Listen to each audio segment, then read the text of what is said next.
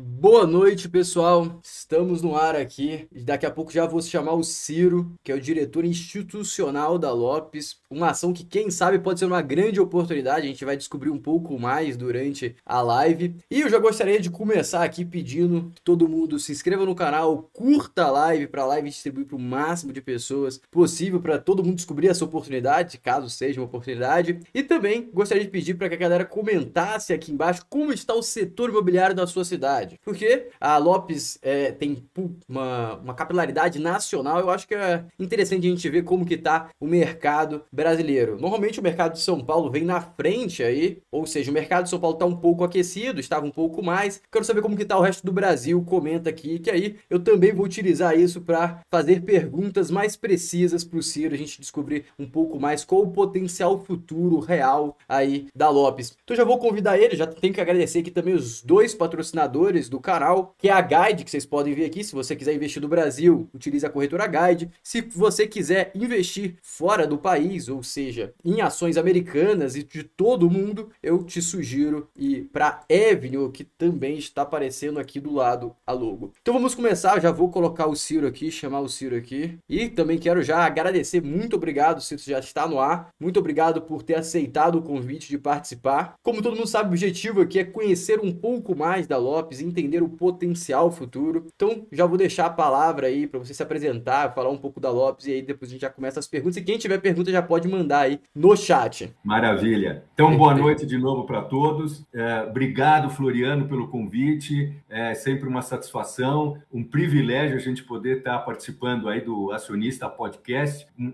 um podcast que a gente também acompanha bastante e ter uma oportunidade para bater um bate-papo gostoso sobre o mercado imobiliário, sobre a companhia, contar um pouco uh, do que está acontecendo no nosso mercado é sempre uma, uma oportunidade bem legal. Então vamos lá. Primeiro ponto que eu gostaria de começar aqui, eu acho que é o que a galera também quer saber. Como que a Lopes passou por um cenário, uma época um pouco complicada, porque teve aquela baixa aí do setor e tudo mais, e agora a gente vê uma Lopes reinventada, com uma vertente digital que cada vez cresce mais, a gente vê nos resultados aí a geração de lead, a conversão, quem acessa o site percebeu a grande diferença entre as posturas um crescimento de acesso muito robusto. O que que a Lopes é, vê agora no presente que ela está aplicando? O que que ela não estava aplicando no passado? O que ela vê no presente? Como que a gente deve imaginar a Lopes do futuro aí, é, ligando a tecnologia e também as vantagens competitivas passadas que já me falou um pouco aqui no, no, no privado antes da live. Maravilha, Floriano. Puta, excelente pergunta. E, e senta que lá vem história, então, né?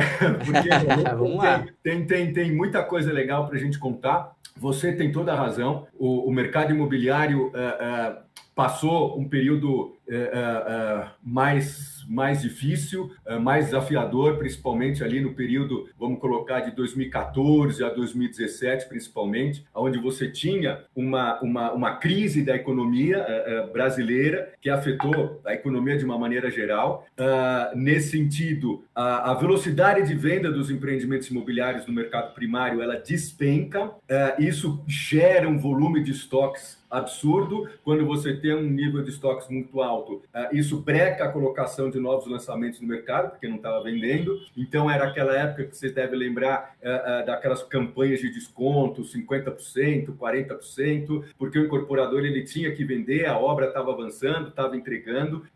E tudo isso ainda temperado por uma, uma, uma uma, um fator crítico na época, que foi a, a, época dos distratos, que não existia uma regulamentação uh, uh, na devolução e no cancelamento dos contratos de compra e venda. Então, o, o, o comprador simplesmente uh, exigia o retorno, o, o, reembolso de toda a quantia paga, e, e, não vender machuca. Você distratar e devolver o dinheiro, isso é mata, isso é, é suicídio, né? Então, realmente foi uma época muito difícil. Depois, obviamente, a, veio a legislação regulou os, os, a, a, questão dos distratos, isso trouxe mais confiança para o mercado. Ah, pouco a pouco os, os, estoques foram sendo vendidos, a economia começa a melhorar. A gente chega no ano de 2018, é, o ano de campanha presidencial, na virada de 18 para 19, é, é, a gente entra o ano de 2019 com um otimismo muito grande com a nova administração. Foi um ano que teve é, um apelo muito forte com as reformas é, no Congresso Nacional notadamente a reforma da, da Previdência, que foi aprovada no final do ano, e o ano de 2019 foi um ano de break-even para o mercado imobiliário, iniciando, Floriano, que você bem sabe que o mercado imobiliário é muito cíclico, e, e, iniciando a partir de 2020 um, um, uma, nova, uma nova fase de crescimento do mercado. E realmente 2020, eh, janeiro e fevereiro, a gente começa muito forte, mas em março de 2020 vem uma coisa chamada novo coronavírus, eh, Covid-19, pandemia, quarentena, fecha tudo. Poxa, e aí a gente entra ali numa, numa, numa, numa noite escura, ninguém sabia o que ia acontecer, quanto tempo a gente ia ficar naquela situação. Porém, era uma situação pro mercado imobiliário diferente, porque diferente daquela época da crise, a gente tinha uma demanda sólida, a gente tinha um, um, nível de estoque muito confortável, principalmente na, em ano passado na cidade de São Paulo, e depois hoje a gente já tem isso alastrado por outras capitais do Brasil, uh, uh, e uma taxa de juros em declínio, que chegou até 2%, e isso fez com que o mercado imobiliário uh, continuasse a rodar, continuasse a, a, a ter o motor ligado, tudo isso temperado por uma resiliência muito forte, e a Lopes também fez parte aí dessa, dessa eficiência na adoção dessas ferramentas digitais uh, da, na, na, ferramenta dos, da, dos processos dessas ferramentas, principalmente no trato com o cliente, no relacionamento e na busca do cliente comprador. Uh, uh, e a gente praticamente acelerou provavelmente alguns anos nesse, nesse ano de pandemia. E quando no ano passado, em junho, julho, quando a gente tem a reabertura dos plantões, a gente realmente tem um segundo semestre muito positivo uh, e terminando o ano de uma maneira positiva, vira para 2021, a gente também continua com esse otimismo. Ficamos fechados de novo aí em março, abril, maio, porém a gente já ninguém gosta de trabalhar na pandemia, mas a gente já sabia trabalhar, né? E, e não só a gente sabia trabalhar, também como cliente também já sabia uh, uh, andar por esse mercado de, de, pandemia, de plantão fechado. O que, que era? Então, uh, esses aplicativos de, de conversa de call, de conference call, de conversas virtuais, assinatura de contrato digital, tours virtuais, apresentação apresentação virtual dos empreendimentos, né? a visita virtual dos decorados. Então, tudo isso foram ferramentas que ajudaram muito na, na no, no, trabalho, não só da porta para fora com o cliente, Floriano, mas também você tem que pensar que existe um trabalho de, de, de treinamento e de manutenção da equipe, na gestão de toda essa equipe. A gente chegou a fazer Zoom com 1.800 corretores, então você Caraca. imagina você motivar toda essa turma, cujo, cuja loja dele é o plantão de vendas e estava fechada em um determinado período. Né? Então, isso, isso a gente aprendeu a fazer de uma maneira positiva. E linkando, uh, uma, uma pergunta já para continuar que você estava falando. Não, vai, vai, é. vai falando. Perfeito. Eu só quis fazer esse, esse, esse histórico do mercado para a gente chegar aí nos dias de hoje. Colocar todo mundo na mesma base. Né? É, sobre a política, eu sei que não, é, não quero entrar em candidato nem nada, mas é, anos políticos, como você enxerga o efeito de um ano político que está vindo? A gente já começou a ver as marolinhas aí alcançando a bolsa, alcançando o mercado, alcançando é, as vertentes econômicas do país. Como que a gente deve imaginar a Lopes no ano que vem, 2022? Vai depender do, do, de quem crescer nas pesquisas? O que, que você imagina? Floriano, é, é, é, é claro que um ano de eleição sempre é um ano. Uh, algumas eleições um pouco mais, algumas eleições um pouco menos, mas é um ano que pode gerar um pouco mais de, de volatilidade, vamos falar assim, né? Quer dizer, conforme, conforme uh, uh, uh, os candidatos da forma como eles se apresentam, e também não vou entrar eu aqui eh, no candidato uhum. A ou no candidato B, mas você pode ter uma volatilidade um pouco maior se o candidato A estiver na frente, a bolsa sobe, se o candidato B estiver na frente, a bolsa quer. Porém, Floriano, eu estou nesse mercado mercado há muito tempo. A cada quatro anos, sempre tem isso. Ah, esse ano é ano de eleição e ano de Copa do Mundo. Porque vamos lembrar também que a Copa do Mundo coincide com a eleição presidencial. Uhum. Então, a cada quatro anos, essa história. Ah, é ano de eleição, Copa do Mundo, o mercado vai parar. E a verdade é que nunca para. A verdade Mas é que... diminui um pouco, não? Não, não. Pontualmente você pode ter, você pode, por exemplo, por exemplo, hoje, hoje a gente tem um momento, tudo que você tem que pensar em termos de mercado imobiliário, você não pode pensar pontualmente ou a curto prazo. Você que nos ouve, que é ou, ou um acionista, ou um investidor, ou pensa em investir no mercado imobiliário, você jamais pode pensar em, em atividades no mercado imobiliário pontuais ou a curtíssimo prazo. Né? Você sempre, o, o investimento no mercado imobiliário é um investimento de médio e longo prazo. A hora que você entende isso uh, e isso faz parte do perfil que você quer investir, você vai ver que não tem investimento melhor uh, uh, em comparação com o mercado imobiliário. Mas ele tem que ser de médio e longo prazo. Por que, que eu estou falando isso? Porque se você pensar nos últimos 30 dias, a gente teve 7 de setembro extremamente conturbado, agitado. A gente teve briga entre instituições do governo. A gente teve crise de, de, de, de construtora na China. A gente teve é, subida de, de, de, taxa Selic. A gente teve subida de PCA. Então, se você olhar esses 30 dias, você fica em. Ah, bolsa derretendo. Então, se você olhar esses últimos 30 dias, você fica em casa e não faz nada. Né? Agora, olha que você pega e fala, pô, mas deixa eu olhar de janeiro a outubro. Pô, aí a coisa você vai ver que muda completamente, entendeu? E a hora que você pegar o ano de 2021 fechado, eu também tenho certeza que a gente tem um otimismo aí é, é bastante sólido para acreditar que vai ser um ano positivo, né? Então, o ano que vem, eu acho que a gente vai ter momentos de turbulência. Por quê? Porque, particularmente, eu imagino que vai ser uma eleição um pouco mais acalorada, né? Ah, então, eu acho que a gente possa ter alguns... Acalorada momentos... ainda foi um pouco ameno. Né? Foi, foi um adjetivo bastante adequado que eu encontrei, é. né? Eu acho que a gente vai ter uma, uma eleição acalorada e... Então, isso pode trazer alguma volatilidade no mercado, sim, tá? Uh, uh, mas eu acho que no big picture, depois, no, no, no, no final do dia, é, é, a gente acaba tendo um ano positivo. E vou te falar mais também. Não obstante esse, essa temperatura da eleição, pode escrever e você me cobra, a gente faz uma outra é. no ano que vem. Terminada a eleição, não interessa quem ganhe, eu acho que a gente vive uma outra, um outro período de crescimento. Por quê? Porque aí a regra do jogo está definida. Aí eu sei que a estrada é essa, entendeu? Eu sei que, que, que, o caminho é esse e que as regras são aquelas. E tudo que o mercado quer e tudo que qualquer investidor precisa é de previsibilidade. Segurança entendeu? jurídica também. Pois é, além disso. Então, uma vez definida a coisa, seja para o A, para o B, para o C, eu acho que a gente entra, por exemplo, no 2023 de uma maneira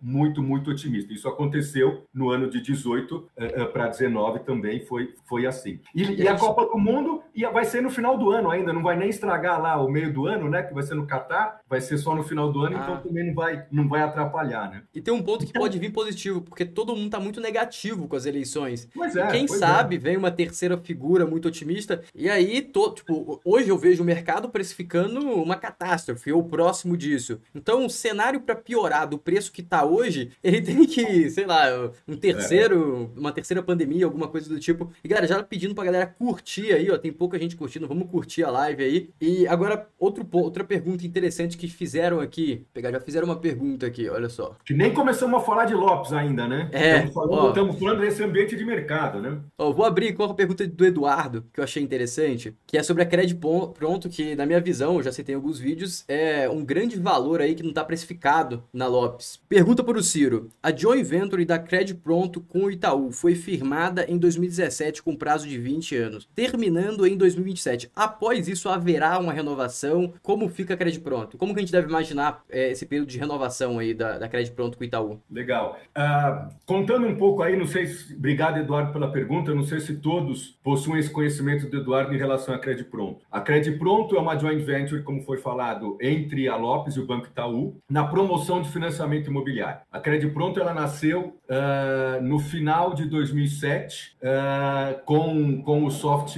soft Open durante o ano de 2008, e o nosso contrato uh, de 20 anos de exclusividade vai até junho de 2028. Né? A Cred Pronto, ela promove o financiamento, o funding do financiamento vem do Banco Itaú, né? Então a Lopes ela, ela é remunerada nessa sociedade de duas formas e aí que está o grande o grande vantagem dessa empresa da Credit Pronto em relação a essas outras empresas de promoção de financiamento. Toda empresa de financiamento recebe um percentual pela concessão, pela captação de um financiamento, pela originação de um financiamento, o que recebe uma espécie de comissão, gira em torno de 1%, alguma coisa assim. Então, uh, toda empresa que, que nasce agora, por exemplo, foi comprada, foi adquirida por uma startup, uma, uma das, das empresas muito, muito boas, por sinal, mas elas são remuneradas por essa intermediação, vamos colocar assim. A Cred Pronto e a Lopes, a Lopes, ela tem, ela participa do resultado do financiamento concedido. Então, qual é o resultado do, do, financiamento? A taxa uh, uh, de empréstimo, né, abatida pela taxa de captação, que, a grosso modo, vamos falar que é a poupança. Então, existe esse spread, a gente tem um PNL virtual, e a Lopes participa 50-50 do resultado dessa, dessa, dessa operação toda. Lembrando que, para a Lopes, uh, nós não participamos do risco de funding. Isso tudo é do Itaú, entendeu? Então, é, é, eu não sou eu não sou financeira. Quando a gente abriu o capital, explicamos isso para o banco na época, eu não posso assumir é, é, é, uma, uma operação de crédito, né? Então, isso ficou tudo, todo o custo de operação financeira é, é do Itaú, mas a gente participa do resultado. Então, hoje, para vocês terem uma ideia, e a, e a, e a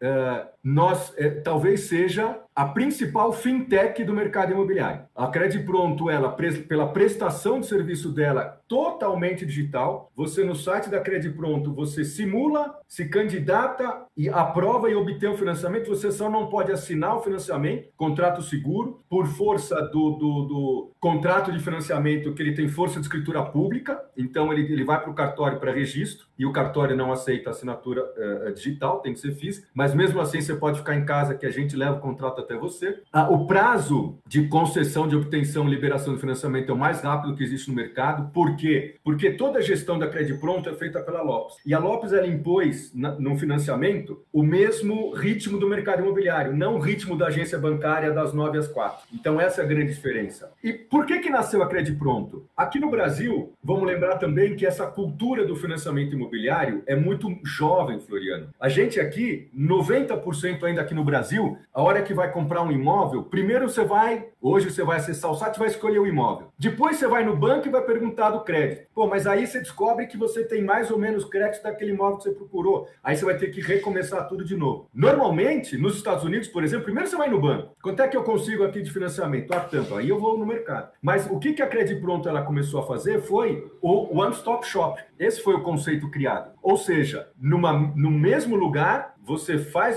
a, aquisição do bem e já tem a concessão do financiamento. Fazendo uma, uma comparação, a mesma coisa da loja de carro, da, da concessionária. Você nem sabe quem é o banco que está lá te financiando, você foi lá, comprou o carro, fez a prestação, contratou o financiamento ali na hora e já sai com o carro. Então é o mesmo conceito. É, e hoje, pessoal, a Credit Pronto é no ramo privado, vamos excluir a Caixa Econômica, que é banco público, eu sou a quarta operação brasileira na concessão de financiamento. Eu só perco para o Itaú, Bradesco e Santander. Eu já sou maior do que o Banco do Brasil. Caraca! Sabia disso? É. é, é eu, ano passado, 2020, eu bati o recorde de concessão de financiamento e nesse ano de 2021, só no primeiro semestre eu já engolhei o ano passado. Então a gente tem tudo aí para fazer um outro recorde em 2021. E, e, o risco da não renovação? Ah, então, ah, então chegando aí na renovação, então só para conceituar e toda essa, essa questão da, da, da, da Credit Pronto, nós não começamos a conversar ainda com o Itaú, tá? Uhum. É, é, é não, não existem ainda conversas é, visando isso, a gente tem ainda seis, sete anos pela frente, é, mas eu acho que, acho que, assim, a gente tem tudo para fazer algo ainda melhor, entendeu?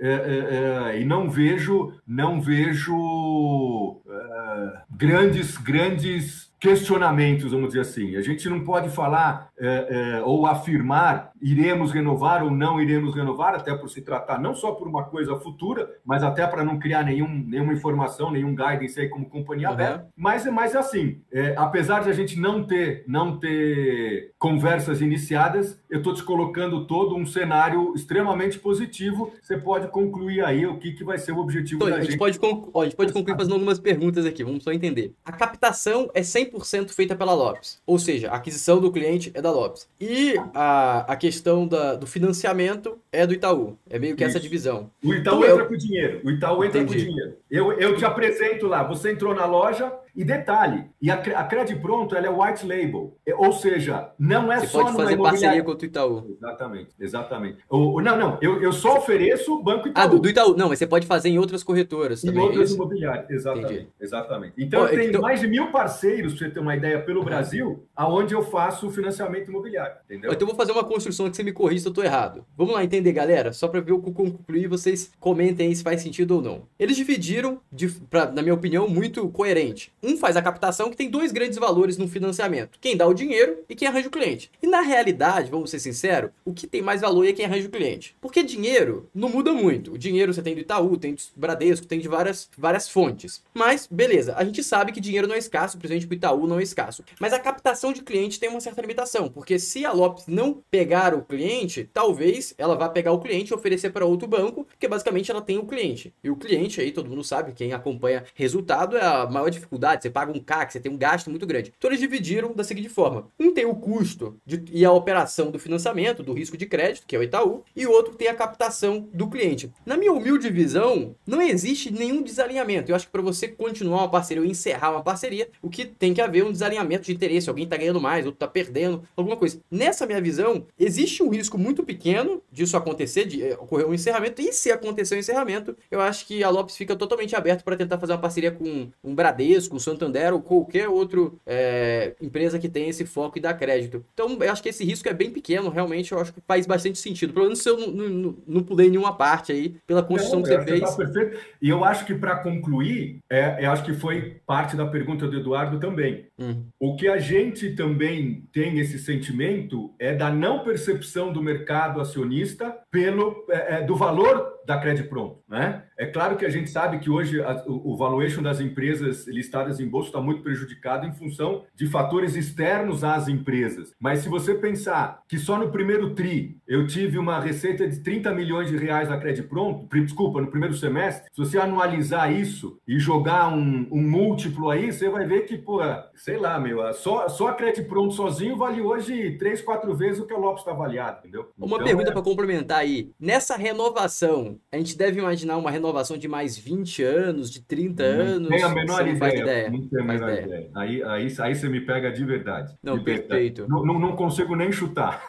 Não, perfeito. E só para a galera ter uma noção, se a gente considerar o valor da Credit Pronto se estivesse fora da Lopes aí, a gente deveria pensar em múltiplos muito mais altos. E eu reforço. Só a Credit Pronto, só, só, só, só a Credit Pronto hoje já, já, já teria esse, esse valuation aí absurdo, entendeu? Hoje eu tenho eu tenho uma carteira na Credit Pronto de quase 10 bi. Se eu parar hoje, olha, fechamos a Credit Pronto, vai todo mundo para casa. Eu tenho 10 bi de carteira lá para receber. Aí é bom. E Entendeu? quem é quem? Eu, eu, falei muito da Wiz aqui, a Wiz também tinha essa questão com a Caixa, encerrou o contrato com a Caixa e ela pegou um residual, um one-off aí bem grande. E um ponto que é importante, que eu vou reforçar, que eu acho que todo mundo que for olhar a empresa tem que entender, que a Lopes barra crédito pronto tem poder de barganha. Quando você tem negociações onde você se beneficia muito e você não tem poder de barganha e você não tem substituição para aquela ordem de grandeza, que era o caso da Wiz, a Wiz não consegue arranjar outra caixa. Caixa é um banco que tem 144 milhões de clientes. O Brasil tem 220 milhões de população. Então não vai ter duas caixas em um país, é impossível. É, então a gente percebe que tem a taxa de substituição, mas se a gente olha a crédito pronto, a crédito pronto pode estar tá com qualquer indivíduo que tenha é, uma análise de risco para fazer empréstimo. É só isso. É uma exigência muito pequena. E se a gente for perceber, tem vários bancos virtuais, todo mundo querendo rentabilizar o capital que está sendo depositado. Provavelmente, se é,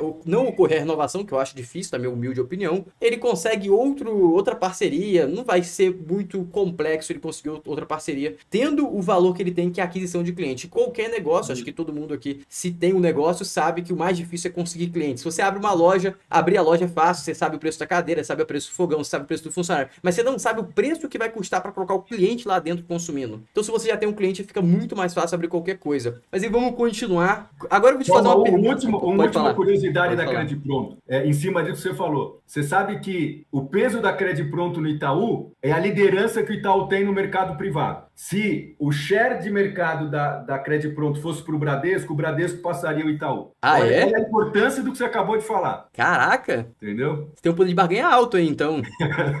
eu, agora, deixa eu devolver a pergunta, então. Outra, uma pergunta um pouco maior. Por que, que o, o Itaú não começa a tomar a Lopes? Por que Itaú não, não compra a Lopes, por exemplo? Ou compra uma, um bom stake? Porque a Lopes, claramente não tá tão, tão caro. Eu vou até ver quanto é, que tá em free float aí, aí tem, que, tem, tem, tem que ligar para meus amigos lá do, do, do Itaú lá para saber. Eu vou até ver agora a composição acionária, porque, deixa eu ver quanto que tá no free float. Em outros está em 55%. Faria sentido o Itaú pegar e tomar uns 10, 20% do mercado aí, que vai dar uns 40 milhões, pro Itaú não é nada. Nada. Qual, Ainda mais hoje, né? Qual que é você tem uma especulação de por que é, existe esse, esse destoamento que a gente consegue avaliar aí de valor para preço de cotação? Você tem alguma especulação? Você sabe que eu tenho, eu tenho escutado muita, muitos analistas e, e, pessoas inteligentes como você que acompanham muito o mercado e tudo. E, e, e realmente a pergunta hoje do um milhão de dólares, né? Mas assim, a, a, as explicações mais coerentes que a gente entende é, é não é o micro. Se você pegar o mercado imobiliário, todas as empresas do mercado imobiliário, elas estão muito descontadas, né? Então, os múltiplos que a maioria das empresas hoje estão praticando no mercado imobiliário são os múltiplos da época de crise que eu comentei de 14 a 15, 16,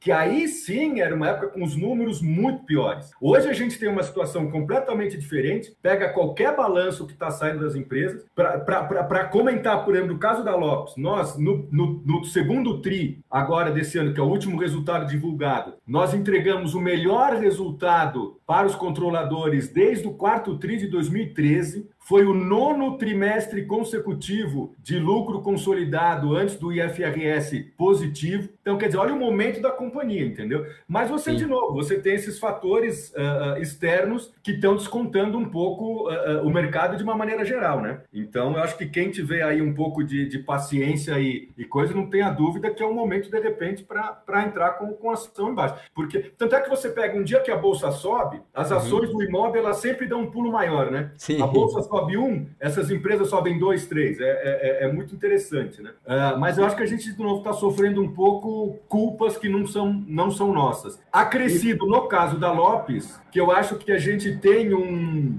Vou me atrever, Floriano, a é. falar um verbo uh, que eu acho que existe uma certa falha na leitura da companhia. Porque, de uma certa forma, todo mundo põe a Lopes na mesma cesta dos incorporadores. E apesar de eu fazer parte desse mesmo mercado, eu sou completamente diferente. Seu risco é muito menor, né? É zero. Eu não tenho dívida, eu gero caixa, eu sou asset light, eu não construo, eu não compro insumos, entendeu? Eu realizo a intermediação, recebo e ponto. Então, é, é, é eu, eu, eu posso crescer enquanto mercado mercado não, porque é, a incorporadora A pode não vender, mas a hora que você soma o A, B, o C, o D, o E, com o meu market share eu sempre estou presente. Então, é, é uma empresa que se posiciona realmente de uma maneira completamente é, é, é mais segura em relação à incorporadora pura, né? É, e some-se a isso o fato da Credit Pronto, eu acho que a gente tem uma certa, uma certa leitura uh, uh, enviesado um pouco da companhia, né? Eu tenho uma pergunta agora que vai linkar bastante com o que você falou. Basicamente, para todo mundo ficar no mesmo patamar, uma incorporadora tem a sua venda, tem a sua receita basicamente vindo de lançamento. Vende alguma coisa, faz uma permuta ali pro cliente, troca com outro e tal. Perfeito. Tem alguma coisa aí, mas o grande volume que gera margem para incorporadora é lançamento, é construído do zero. Resumidamente é isso. Já Lopes não. Como que o movimento é, dos ciclos imobiliários, acho que você deve conhecer bastante, da questão do usado. Tem algum momento momento que aumenta a questão da troca de mãos de imóveis usados? Tem algum momento que cai? Como que é que funciona? Tem um, um tipo pico do usado é o mesmo pico do lançamento? Muito muito interessante a sua pergunta. É claro que eles têm uma ligação, uma ligação bastante forte, mas olha só o que aconteceu agora na pandemia, por exemplo. Uhum. Plantões fechados, então é, isso afeta diretamente o mercado primário, né? até porque também não só aquele plantão que estava aberto foi fechado e as vendas diminuíram drasticamente, como eu também não coloco o lançamento novo. Certo. Por outro lado, taxa de juros caindo, taxa de juros caindo, reflete no quê? Na taxa de financiamento imobiliário também caindo. Quem é que se beneficia imediatamente da taxa de financiamento baixa? O mercado secundário. Porque vamos lembrar que no mercado primário o financiamento não é no chão, né? Não é no momento da compra no plantão, é só quando fica pronto o imóvel. No mercado secundário, que eu, eu compro, me beneficiei naquele momento já daquela taxa baixa. Então, durante da pandemia, o mercado secundário cresceu muito mais do que o mercado primário. E não tinha o GPM também, né? Que o GPM estava estourando para cima. Exatamente, tá exatamente. Não, não, não, tem o GPM, não tem o INCC. Você pagou lá 10, 20 ou 30% de entrada, assumiu o financiamento, está pagando o banco. E teve gente Perfeito. que contratou financiamento aí a 3, 4, 5%, né? Então, então o, o financiamento imobiliário, uh, uh, ele beneficia assim é, diretamente o mercado o mercado secundário. É claro que ele, ele também alavanca o mercado primário, mas no mercado secundário outro efeito, né? Quer dizer, com a taxa menor, a prestação do imóvel é menor. Então, uhum. ou você consegue comprar um imóvel maior por certo. pagando aquela primeira prestação, ou você comprando o mesmo imóvel paga menos, e outra, você insere também no mercado imobiliário a pessoa que não podia antes a, a ser elegível para aquisição do, da, da, do, do, imóvel, porque menor a prestação, menor a renda exigida. Então, e com essa alta, você acha que vai prejudicar mais o mercado secundário ou primário, ou não tem, ou vai ser os dois assim? Com essa alta é, do IPCA? O mercado primário, o mercado primário eu acho que, que bem menos, porque de novo ele, eu não tomo financiamento no plantão de vendas, eu preciso esperar é, ficar pronto o imóvel para tomar. Eu acho que no mercado imobiliário, é, no, no, secundário, a gente pode ter alguma acomodação, claro, porque de 2 para 6. Na verdade, a Selic subiu de 2 para 6,25, mas o financiamento imobiliário ele subiu, a grosso modo, de 6 e pouco para 8 e pouco. Né? Então, acho que a gente ainda está, Floriano, bem abaixo das médias históricas uh, de taxa de juros. Então, mesmo a 8, entre 8 e 9, ainda é, é, tá, mais baixo do que o IPCA, né? Então, ainda é se você tem dinheiro, não paga à vista, deixa o seu dinheiro aplicado lá, que você vai pagar, vai, vai render mais do que o juro do, do, do financiamento imobiliário. Então, acho que a gente ainda está num momento bastante é, favorável para. Mas por que está acontecendo isso? Porque o juros do imobili... porque o dinheiro captado para o financiamento imobiliário vem da poupança e fica abaixo do, do, isso, isso. da Selic? Você tem, dois grandes funding para o financiamento imobiliário. Uh, a poupança, SBPE, Sistema Brasileiro uhum. de Poupança, e o, e o FGTS. O FGTS é mais voltado para Casa, Casa Verde Amarela agora, né? Era o Minha Casa Minha Vida, hoje uhum. é Casa Verde Amarela. Uh, o SFH, que é o grande financiador uh, uh, imobiliário, o funding dele é poupança. Quem uhum. que regula a, a, remuneração da poupança? É a taxa Selic. E aí vem uma outra questão muito interessante que alguém pode estar falando, poxa, mas a Selic vai subir, vai chegar a 10, aí o financiamento vai explodir, vai estourar. Não, gente, nada disso. Por quê? Como é a regra da remuneração da poupança? É, a poupança rende, quando a Selic vai até 8,5%, a poupança rende 70% da Selic. Então, hoje, a poupança tá, a Selic está 6,25%, 70% disso vai dar 4 e alguma coisa, essa é a remuneração da poupança. Põe o spread, põe os impostos, vai ser a taxa de financiamento. Né? Então, quer dizer, primeiro está claro, quando, quando a Selic cai, cai a remuneração da poupança e você, teoricamente, cai as taxas de financiamento imobiliário. Quando a Selic sobe, sobe a remuneração da poupança e, teoricamente, o banco tem que aumentar a taxa de financiamento imobiliário. Porém, a própria concorrência que existe hoje entre os bancos, vocês veem que está segurando esse repasse. E segundo, isso daqui não tem risco de explodir. Por quê? Porque quando a Selic passa de 8,5%, a remuneração da poupança trava em meio por cento ao ano. Desculpa, meio por cento ao mês. Entendi. Então, a, a remuneração remuneração da poupança nunca é maior do que 6,17% ao ano. Uma aula, uma aula agora. Realmente né? gostei Entendeu? muito. Então, então fica uma coisa travada ali com, com, com. Sempre vai ficar nessa casa aí dos 8, 9, não vai sair disso. Temos mais uma pergunta aqui. Continua, Temos mais uma pergunta, Ciro. um momento favorável. Antes da pergunta, galera, vamos curtir. Estamos com 41 curtidas e 66 pessoas ao vivo aqui com a gente. Legal. Ciro tá com uma galera Pô, e tá crescendo cada vez mais. Então vamos boa, curtir boa, aí para distribuir mais ainda. Aí, chama a turma. Ó, vamos começar aqui, ó. Essa pergunta eu achei muito interessante, de um segmento que a gente não falou tanto. É o PG, talvez seja o Paulo Guedes. Brincadeira.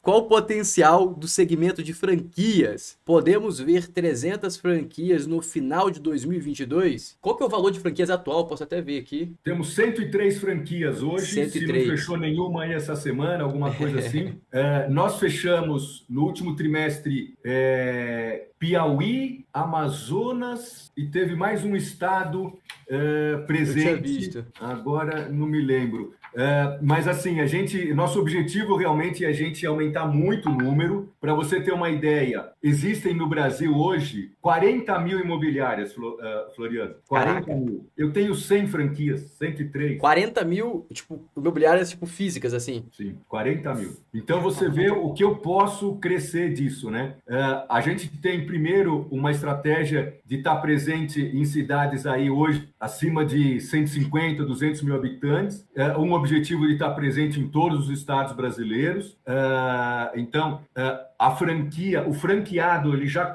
já, já é, reconhece o, o, a eficiência da rede Lopes. O que, que é a rede Lopes? A rede Lopes é um sistema todos ligados, aonde o novo franqueado, quando ele se pluga, ele tem acesso a todos os imóveis que essa rede oferece. Então você possibilita a venda compartilhada, que não existe no Brasil, ninguém conseguiu montar, só a Lopes tem isso. Então uhum. uh, eu sou o dono da Ciro Imóveis, eu captei um imóvel, coloquei no site, o Floriano tem um cliente, ele acessa esse site, faz a transação e a gente divide a comissão conforme os percentuais regulados pela rede Lopes. Pra vocês terem uma ideia, os Estados Unidos inteiro tem um sistema que chama MLS, uh, uh, Multiple Listing System. Então, uhum. os Estados Unidos inteiro funciona dessa forma. Eles são uma grande rede uh, e a Lopes ela re, re, reflete aqui, repete aqui essa, esse conceito.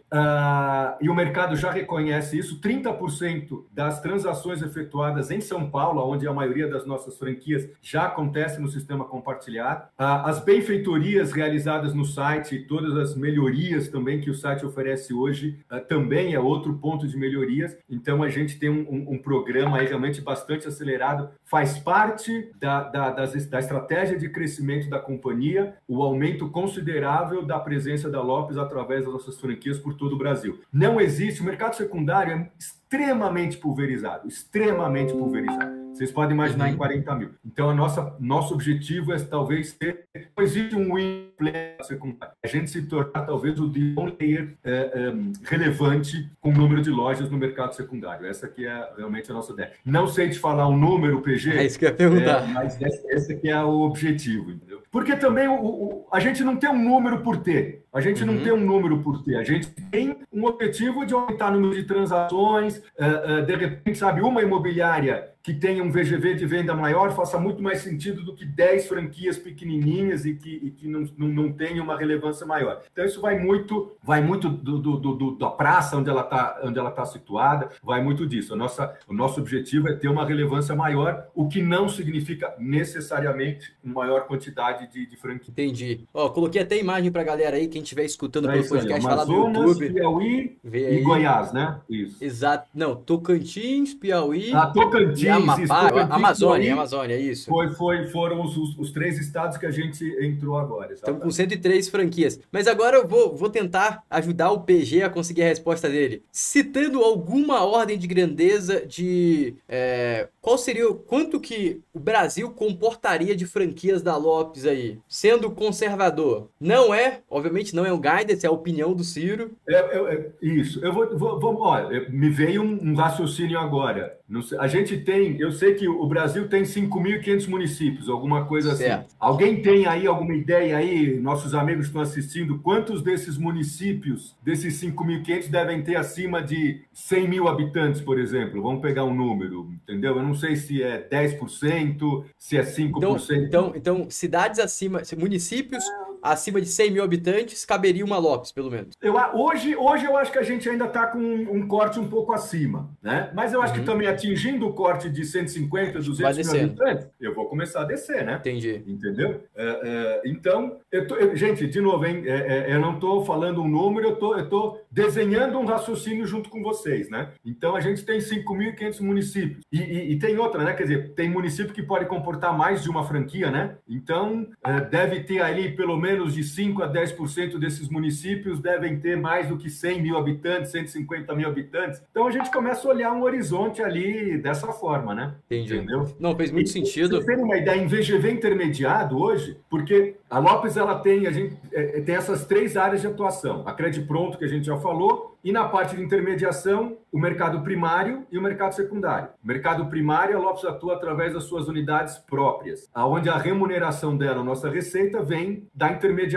da venda, da comissão. No mercado secundário, a gente trabalha através da rede de franquias, aonde a nossa remuneração vem do royalty pago pelo franqueado, não é da comissão, é do royalty. Porém, o VGV vendido pelas 103 franquias e pelas 18 unidades próprias hoje é quase meio a meio. É, eu, nos últimos 12 meses, eu vendi praticamente 10 bi ali e 5 de cada uma aí, entendeu? E como que, como que é esse royalty? É um percentual da... É um percentual da venda da, da unidade. Gira, gira em torno de de meio por cento, é o uhum. padrão. Normalmente isso pode ter algum desconto, alguma negociação no começo para o ramp-up da empresa, alguma coisa quando é um greenfield, quando nasce do zero, é, pode ter alguma negociação. Na pandemia a gente abriu algumas concessões, mas via de regra é meio por cento do, do volume vendido pelo, pelo franqueado. Perfeito. Agora tem mais uma pergunta que eu gostei aqui e gostaria que acho que vai fazer muito sentido. A Suri, a, não, a Suero José Assuero fez a seguinte pergunta: A Lopes está com foco eu em fusões ou aquisições com a utilização da caixa? Tá me escutando? Alô? Oi? Opa, tá me escutando? Agora sim, eu dei uma travada aí. Eu não escutei a, a pergunta. Tá, vou repetir a pergunta. O Assuri perguntou, Assuero perguntou o seguinte: A Lopes está com foco em fusões ou aquisições com a utilização do caixa? Porque para quem não sabe, a Lopes tem o caixa aqui, deixa eu ver qual o caixa, no segundo trimestre de 2021 ela estava com caixa líquido aí de 132 milhões, o que correspondia aí mais de 25% do valor da empresa. É, a Lopes pensa em fazer aquisição, fusão? Temos aí algum, alguma coisa no pipeline?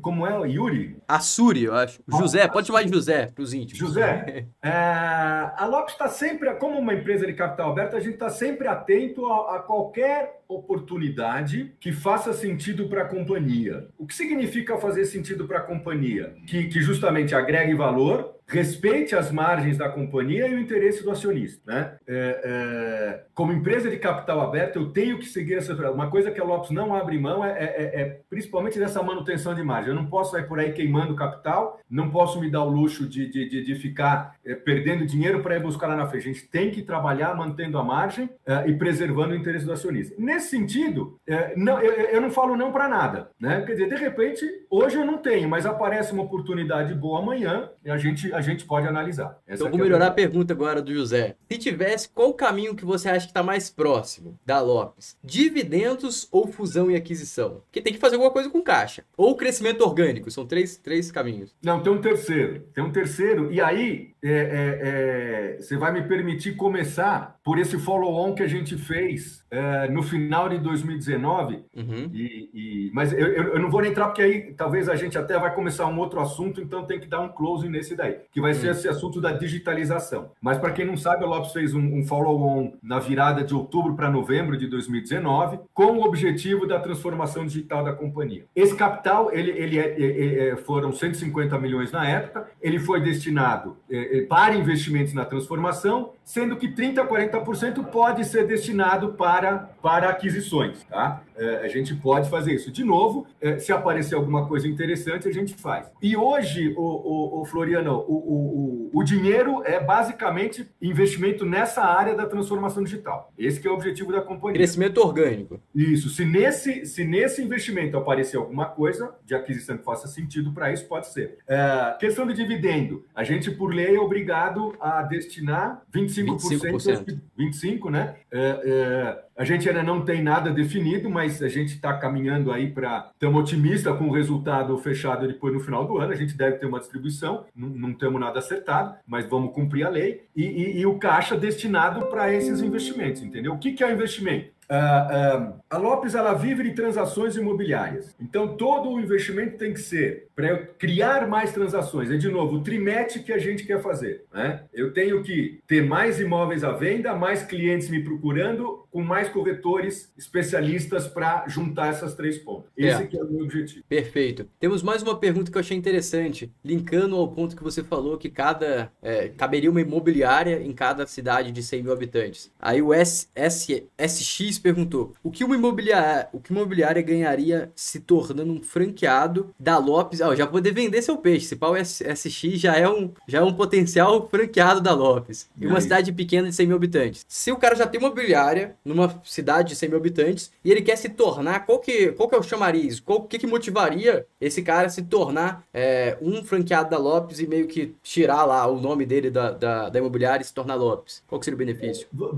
Primeiro, primeiríssimo lugar é, é ele ter dele, porque ele continua sendo dono da imobiliária e no mercado secundário isso tem um valor imenso, porque todo mundo aqui que nos assistem é, já passou pela experiência é, e do conhecimento que aquela imobiliária de um bairro tem daquela micro-região, ele, ele, conhece a Dona Maria, ele conhece o seu Zé Zelador, né? então isso no mercado imobiliário secundário conta muito e não pode abrir mão disso. Então ele continua sendo dono da imobiliária com uma marca de 86 anos de, de tradição no mercado, é, reconhecida, consolidada, top of mind, entendeu? Ele, ele faz parte de um ecossistema, de novo, com, com, com, com mais de mil imobiliárias parceiras através da Credi Pronto, uh, tem acesso a toda uma, uma, uma, uma um, um, um, processos desde a contratação de corretores, é, tem a, a, a, entrada nessa rede Lopes que eu estou comentando, né? Então ele pode ter acesso a esse listing que eu, hoje eu tenho um site com 265 mil imóveis à venda entre imóveis de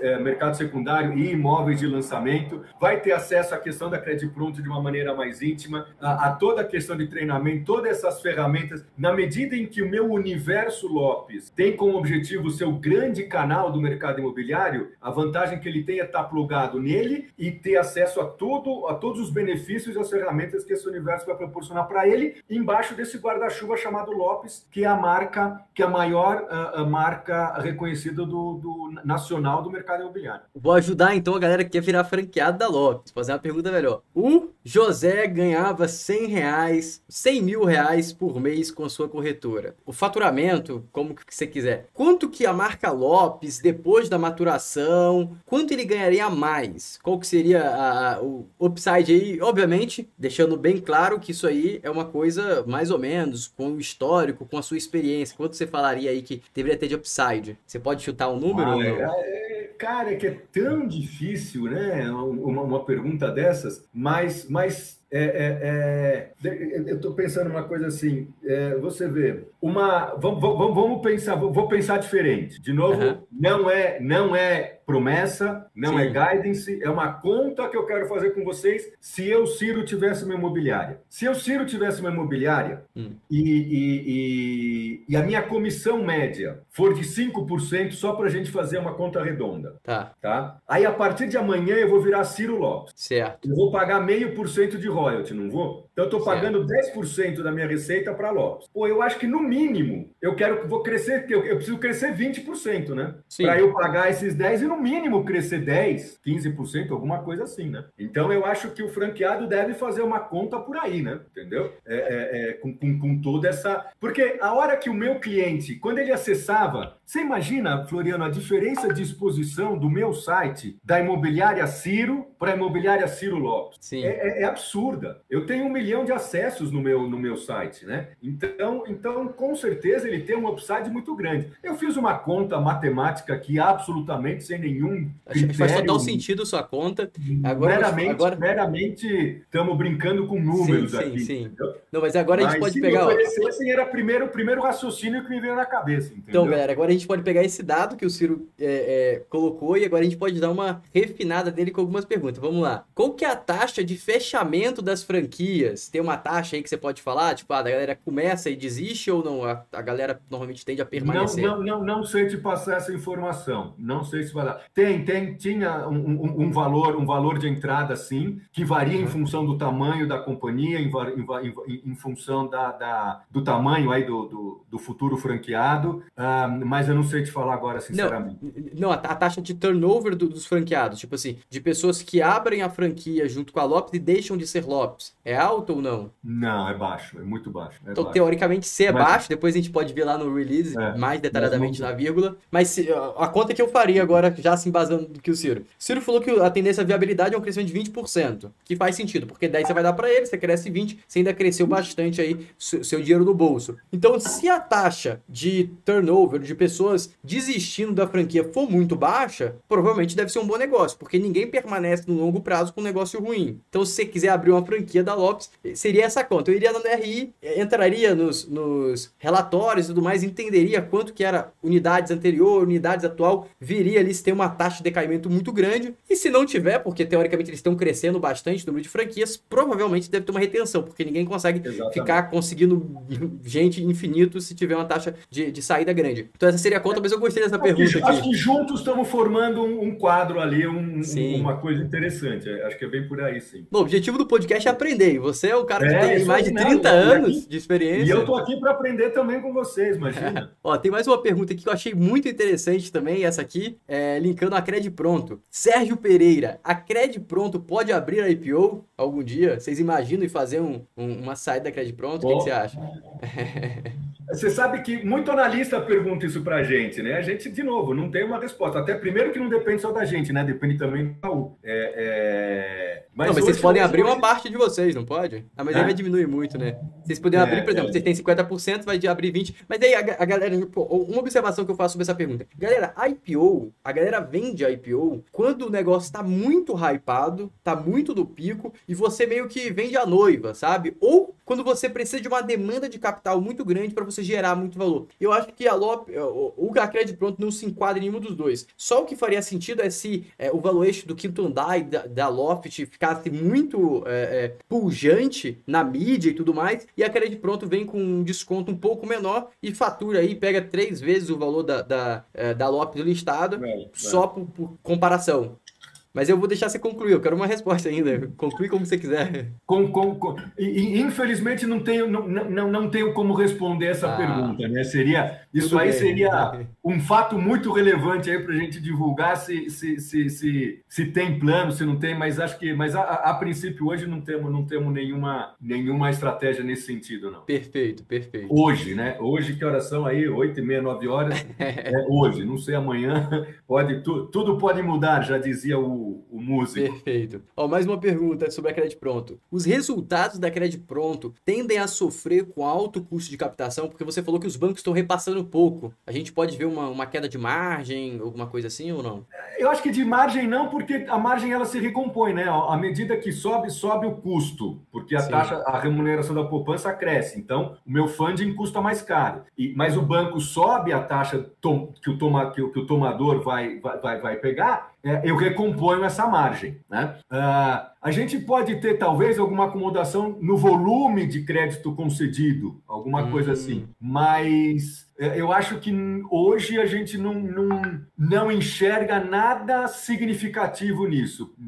O termo acho que é muito mais uma acomodação do que uma queda. Não vejo, não vejo uma coisa relevante, não. Perfeito. Mais uma pergunta do PG, vulgo Paulo Guedes aqui presente. Poderia falar sobre. Você já chegou a falar um pouco do início. É, poderia falar das iniciativas do Lopes Labs Pô, que já fizeram e o que ainda pretendem fazer? Então, aí, então, voltando, a gente fez essa captação uh, no final de 2019 é, é, para a criação da, da a, a, a, todo o processo de digitalização da companhia. Para isso foi criado o Lopes Labs. Ah, hoje nós temos nesse, nessa coisa, na verdade o Lopes Labs virou um guarda-chuva que, que, que, abraça a companhia inteira. Então, todo é, essas três pernas elas estão embaixo, vamos dizer, em tese, é, da atuação do Lopes Labs enquanto, enquanto desenvolvedor das ferramentas e das coisas. São 120 engenheiros, data science, TI, aquela coisa toda, é, capitaneadas pelo Joaquim Torres, que é um profissional conhecidíssimo da área, que é o nosso CTO, veio da Gimpass também, que fez todo o processo de digitalização. E eles têm o que eles chamam de um playground de, de, de informações e de banco de dados que a Lopes tem. Desde a abertura de capital da empresa em, dois, em dezembro de 2006, nós temos 450 mil transações, aonde eu sei quem vendeu o que, por quanto e para quem. Então, você imagina a riqueza desses dados, uh, o que, que eu posso desenvolver de algoritmo e de inteligência artificial em cima disso, sempre para quê? Qual é o objetivo do Lopes Labs? Não é, não é deixar o meu site mais bonitinho, não é é, é, é, é, claro que o site vai ser o meu canal omnichannel, vai ser o canal que vai ter, é, vai proporcionar é, é, todas as soluções que o meu cliente precisa para encontrar uma, seja compra, venda, locação. Mas o Lopes Labs ele trabalha com três clientes. Ele trabalha com o cliente vendedor, o cliente comprador e o cliente corretor. Né? Yeah. Então, todo o ferramental de gestão que o corretor e que a equipe de vendas faz em cima do cliente, coisas como a calculadora digital que já está disponível no nosso site, o price analysis, a, a, o calculadora de potencial de financiamento. Então, é, é, todo um ferramental que o Lopes Lab hoje coloca e que nos faz hoje nos posicionar como uma verdadeira PropTech no mercado imobiliário. Né? É, é onde a Lopes está caminhando e é onde a gente se posiciona hoje e queremos nos posicionar cada vez mais. Ter esse braço fintech como a Credit Pronto e através do Lopes Lab, Labs, nas, nas nossas operações de intermediação, mercado primário e mercado secundário, nos posicionarmos como essa PropTech. O que, que é essa PropTech? É fazer com que toda gestão imobiliária, toda operação de um processo de uma compra e venda ou locação seja feito de uma maneira inteligente, de uma maneira digital. Né? O que quer dizer isso, Floriano? É empoderar o cliente. Então, ele ter acesso a uma informação, ter acesso a uma fotografia, é, é, ter acesso a uma informação única e, e, e atualizada. Né? Ele, ele, ele ter acesso àquilo que ele está procurando. Porque vamos combinar, gente, a, a, a, hoje o processo de compra de imóvel ainda tem muito ruído. É, todo mundo aqui deve ter tido uma experiência de um corretor que ligou na hora errada, oferecendo o produto errado. A gente tem que acabar com isso, entendeu? Eu tenho que te colocar em contato com o corretor quando você quiser para falar do imóvel que você está procurando com o corretor que, que, que tem aquele imóvel para falar para você. Então a gente tem que, tem que é, é, deixar todo esse processo sem ruído e, e, e é, mais assertivo e mais eficiente para todos esses atores, né? Para o vendedor, para o comprador e para o corretor. Então, para compilar o que você falou, o Lopes Lab é a parte tech aí, a, a coluna dorsal tech da Lopes. Perfeito, e perfeito. é comum as empresas fazerem essa, essa retirada, chamar de labs e de, de que labs basicamente é laboratório, um pouco mais fora da instituição, porque a instituição, por ser, ter muitos anos, por estar muito tempo no mercado, ela cria uma cultura muito própria. quando você quer se adequar ao digital, você tem que destoar algum tipo de cultura, perfeito, porque os hábitos de, de, do tech é um pouco diferente, então você tira um pouco e aí você coloca um cara tradicional, que eu já deixo o convite aqui, que eu quero fazer uma live também com o Joaquim, eu já até entrei no LinkedIn dele, já me falaram muito bem dele aqui, então já vou deixar o convite aí para você fazer esse meio campo com a gente, pra gente poder marcar uma, uma live. É, e linkando nisso, eu gostaria de fazer uma pergunta. É, inicialmente vou fazer uma observação e depois a pergunta. E eu acho, eu convido a todo mundo que está assistindo a observar o seguinte, que você tinha falado comigo antes de começar a live, que basicamente o quinto andar, a Loft, que são os concorrentes mais diretos aí, da mais diretos e bem-sucedidos da Lopes, eles estão fazendo, é, eles cresceram muito digital, expandiram demais, mas eles pegaram os nativos digitais. Agora, e acho que a pandemia até ajudar, ajudou eles a crescer, só que agora eles estão fazendo um caminho inverso. Ah, o Quinto Andar comprou uma corretora e a Loft também comprou uma corretora física, quem tem local físico. Ou seja, eles estão saindo do online, que é onde eles brincam bem, indo para o offline. Só que a gente tem que lembrar que o offline, como que funciona o offline? O offline é aquele corretor que tem 10 anos de uma cidadezinha que conhece todo mundo, é aquele outro corretor que tem uma carteira de clientes que já vendeu mais de um milhão em uma cidadezinha pequena. Esse cara é o que tem um valor em cada região, você pode até me corrigir se eu tiver errado. E esse cara tem um valor, e esse cara tá com a Lopes, porque a Lopes é maior. E agora, para o quinto andar, quebrar a barreira do mundo digital e ir para o físico, porque querendo ou não, as, os, as maiores negociações de imóveis ainda ocorrem no físico, é o cara que vai na corretora, é, porque hoje quem tem dinheiro é a galera de, acima de 40, 50 anos, que é a galera que está aí ainda muito inerte ao mundo físico. E aí essa galera, muito provavelmente, se a gente pegando os números e a magnitude que o, que o Ciro passou pra gente, essa galera está comprando muito mais no mundo físico. E agora o quinto andar, a Loft quer entrar nessa área. Só que a gente, se a gente for pensar em questão de complexidade, você sair do online para o físico é muito mais complexo. Vamos supor que você tem uma, é, uma Ghost Kitchen, que é aquela questão que você só tem uma cozinha e você pega e vende pelo iFood. Quando você vai abrir um restaurante, você tem um salão, você tem que escolher o ponto exato, você tem vários, é, uma dificuldade operacional muito grande, que possivelmente você vai ter dificuldade, porque a tradição ainda tem muito peso. Então, nesse movimento, provavelmente fica mais fácil a Lopes sair do físico é, tradicional para o digital porque, por exemplo, contratou um cara ali, o Joaquim, que tem uma experiência muito grande no mercado e provavelmente ele vai trazer muito know-how e muito fácil de aplicar, do que alguém do Quinto Andar ou da Lopes contratar alguém da Lopes, porque o cara que ele contrata da Lopes não vai trazer 50 franquias, não vai conseguir trazer é, 200 corretores, porque é basicamente uma negociação individual com cada um. Então a reflexão que eu coloco é, teoricamente, ao decorrer do tempo, a Lopes, e a gente está acompanhando aí o acesso ao site, ela está conseguindo fazer de forma bem sucedida do caminho do físico para o virtual, e agora a gente tem que acompanhar o contrário. Mas a observação final é: quais são as principais iniciativas aí, se você puder elencar três ou cinco iniciativas que você acha que foram viradas, três, ó, melhor, três que foram viradas para Lopes e três que você acha que podem ser viradas para Lopes desse movimento do físico para o digital. Você já citou alguns do decorrer da live, mas eu acho que vale você recolocar aí, porque eu acho que essa visão, quando o cara conseguir encaixar essa visão e acreditar no poder de execução de vocês, eu acho que é uma virada completa para reavaliar o valuation atual. É.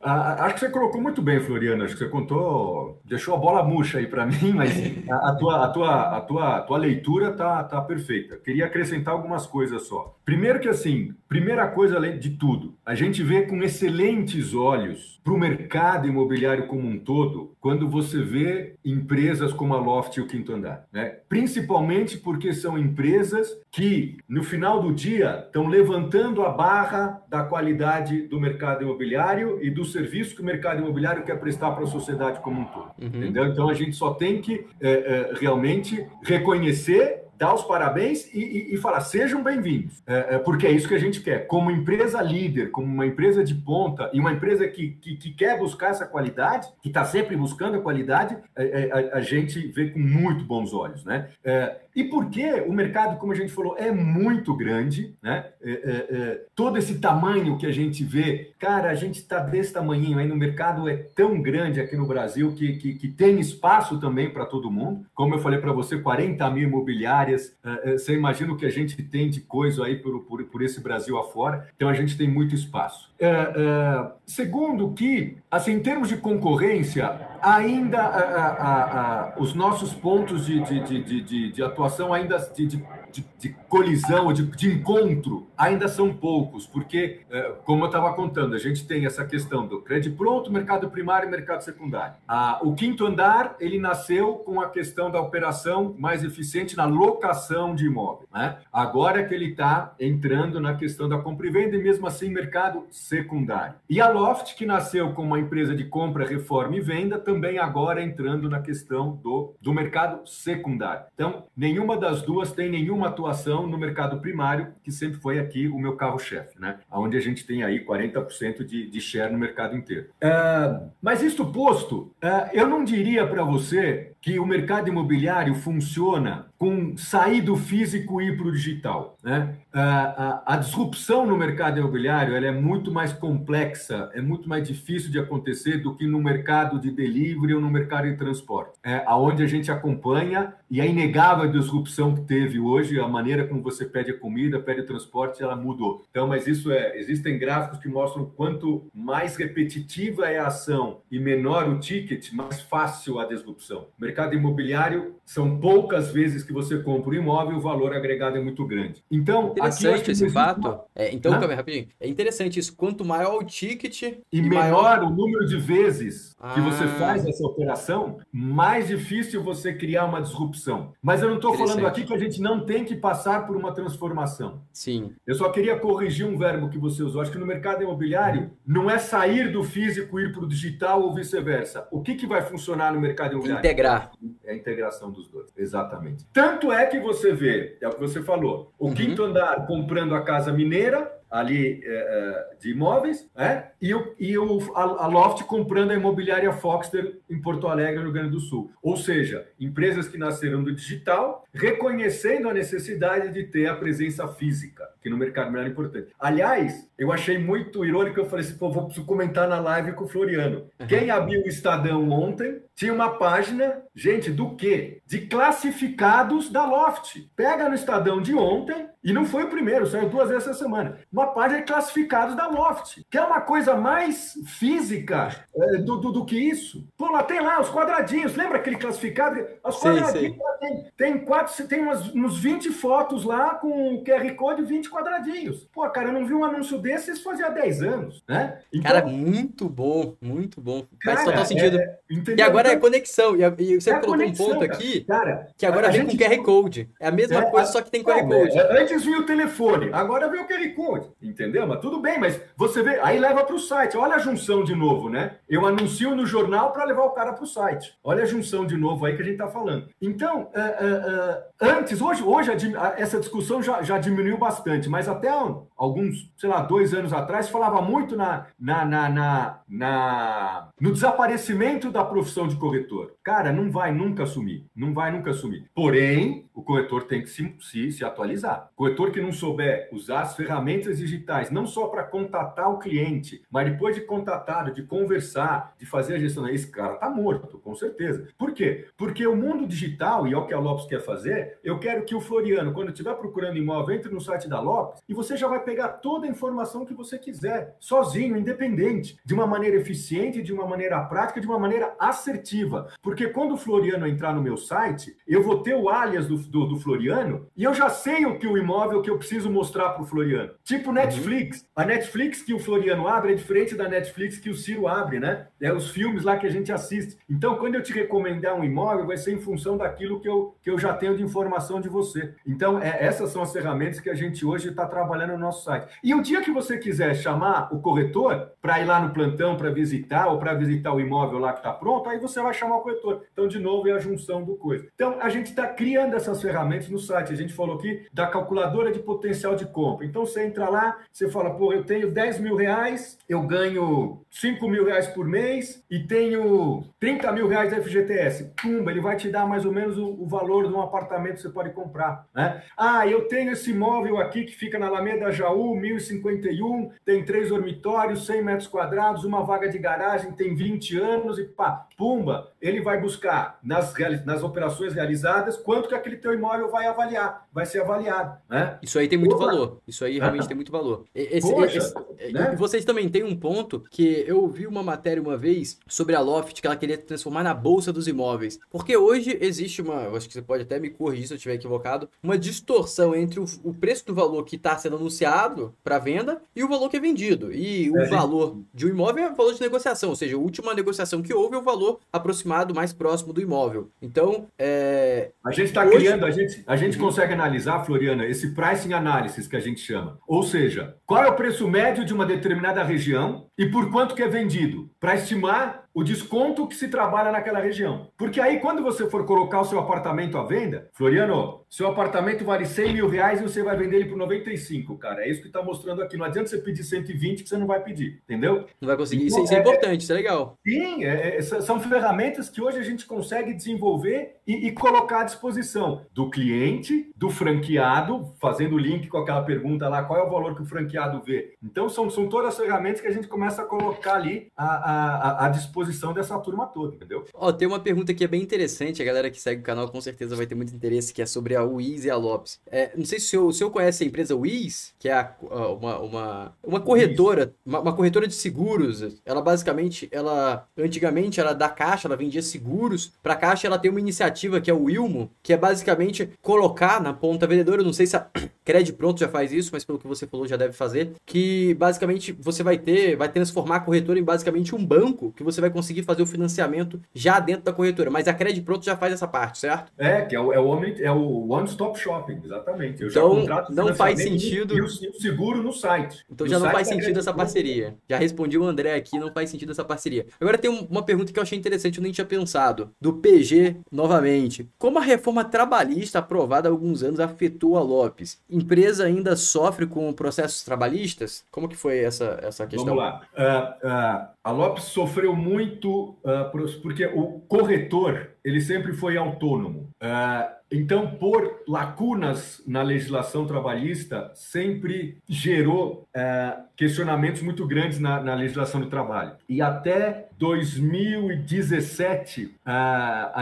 a, gente tinha, tinha um volume de processos alto. Claro que a gente tinha uma, uma taxa de, de ganho dessas ações, até em função da experiência que os nossos advogados tinham, uhum. e, e, porque isso para nós é, é, é muito importante, mas era um volume muito alto. Part... eu, tenho quase certeza certeza que foi 2017, que foi aprovado no governo Dilma a lei do corretor associado. E essa lei, ela, ela veio regulamentar toda essa questão da, da, da trabalhista do, do, do, corretor, regulamentando a autonomia dele. Então, o termo que nós usamos hoje é, dentro da empresa e para qualquer assunto, é, isso imposto pelo nosso jurídico, é o corretor associado Lopes, porque uhum. basicamente a lei diz que é permitida a associação entre o profissional corretor e a imobiliária, pessoa jurídica, na uhum. promoção, na intermediação de um bem imóvel. Eles podem receber essa comissão e explicar o recebimento dela. Então, isso hoje é regulado por lei. Ah, a Lopes, como empresa de capital aberto, é, todo imóvel, então, é, é, toda a comissão é faturada, todo corretor tem que apresentar o RPA, aquele, toda a história. Então, hoje, é, é, nossa, Floriano, depois até se tiver interesse, a gente, eu te mostro o gráfico lá com o pessoal do RI. A gente tinha o, o, o gráfico de depois de 2017, era despenca. Hoje eu tenho, acho que por ano, não chega a dois dígitos de, de, uhum. de número de processos uh, uh, dessa forma. É assim, é, é, é, absurdo quando a gente consegue ter uma legislação clara, uh, simples e coisa. É assim, de, hoje, o número de, de contingências trabalhistas que eu tenho são daquela época. Só que a cada dia que passa, né, existe um prazo que a pessoa pode entrar com, com, com, alguma requisição. Então, a cada dia que passa, o número potencial diminui e, e, e, e, eu só tenho aquelas ações que foram abertas em 2017. Eu só hoje dependo aí de, de, de velocidade da Justiça do Trabalho. Mas o número de novas ações despencou depois de 2017. Excelente, excelente. Eu tinha visto isso aí, acho que no prospecto ou em alguma live. Que é, não, é, é, é assim, animal, visto. meu, absurdo, é absurdo. Você parece... É que na indústria farmacêutica é assim quando vence o, a, como é que se fala? O, o, registro do remédio pode fazer o genérico, diz que a receita despenca, né? Então, mas, Esse... nos caras, assim, você mostra o gráfico, olha, tá lá em cima o número de ações, meu, vai a, a zero quase. É impressionante. Perfeito. Ó, temos mais uma pergunta aqui, que aí eu chuto que talvez possa ser uma fintech, não sei. Vamos lá. Rodrigo Dreher fez a seguinte pergunta: Qual é o seu maior concorrente em São Paulo? E só para uma observação antes da resposta, pessoal que quiser fazer pergunta, é só fazer aqui no chat, que eu estou escolhendo as principais perguntas aqui, as melhores perguntas para fazer pro, pro Ciro. Então, quem quiser fazer pergunta, faz no chat. Não se esqueçam de curtir a live. Mas aí, ó, vou repetir a pergunta. Quem que é o seu maior concorrente em São Paulo e no Brasil? Uh, hoje, hoje, em termos de imobiliárias, uh, só existe uma outra empresa de capital aberto, que é o Grupo Brasil Brokers, que, que tem atuação também uh, em alguns estados. Eu sei que São Paulo, Rio, eles tinham em Porto Alegre.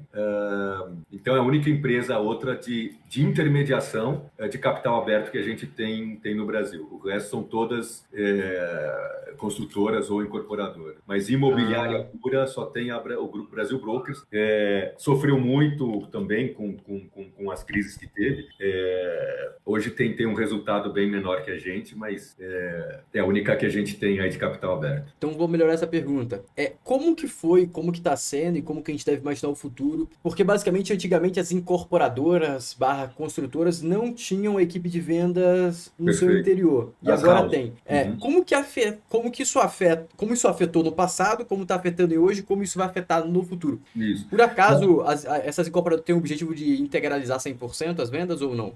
Muito difícil. Quer dizer, vamos, vamos começar. Quer dizer, historicamente, o que, que aconteceu? Uh, as houses realmente nasceram uh, por uma necessidade dos incorporadores, principalmente na liquidação dos estoques. Né? As imobiliárias elas têm uma atuação muito centrada no lançamento. Depois, aquelas unidades remanescentes, quando do meio da obra para o fim, realmente acaba entrando o lançamento novo e o foco sempre está nos lançamentos.